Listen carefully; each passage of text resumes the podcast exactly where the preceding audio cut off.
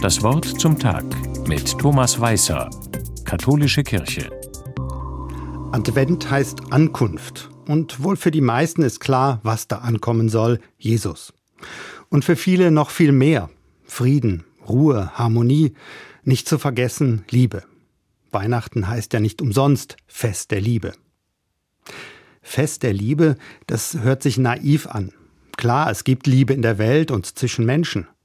Aber im Moment dominieren doch Kriege und Terror, steigende Gaspreise und Existenznot, Corona-Angst und Inflation. Von Liebe ist da wenig zu sehen.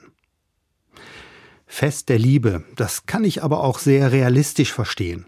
Die Adventszeit sagt ja nicht, dass die Liebe sicher kommt. Sie sagt vielmehr, die Welt braucht Liebe. Wenn die Liebe fehlt, dann ist alles finster und kalt, langweilig und farblos. Dem Leben und Handeln, dem Denken und Glauben fehlt etwas, wenn die Liebe fehlt. Ernesto Cardinal, ein Dichter und Priester aus Nicaragua, meditiert das in seinem Buch der Liebe. Er sagt, alle Lebewesen lieben sich. Es gibt keine Wahl bei der Liebe. Liebe gehört zum Menschen, sie ist das Ursprüngliche.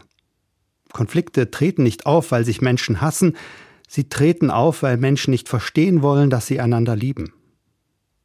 Kardinal sagt, Grausamkeit ist eine ziellose Liebe, Hass ist unerfüllte Liebe.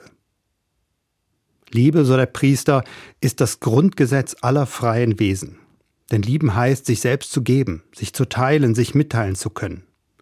Liebe ist der Kern des Lebens und die ganze Welt ist eine Einladung zu lieben.